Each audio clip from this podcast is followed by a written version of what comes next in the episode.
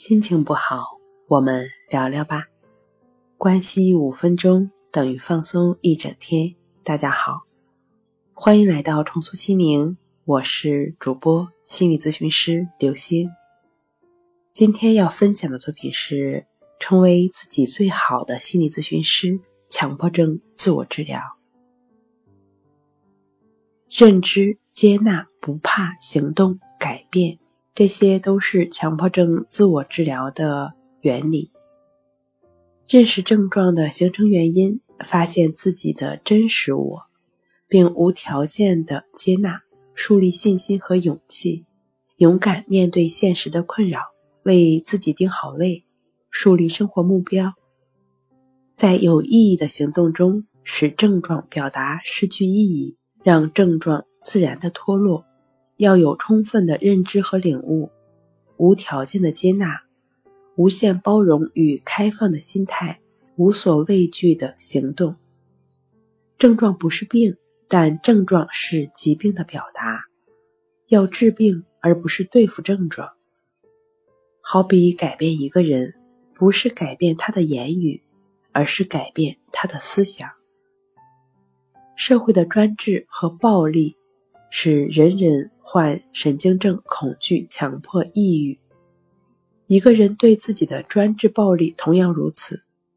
社会的暴政需要抗争，而自我的暴政只需要解除，因为你自己就是那个施暴者。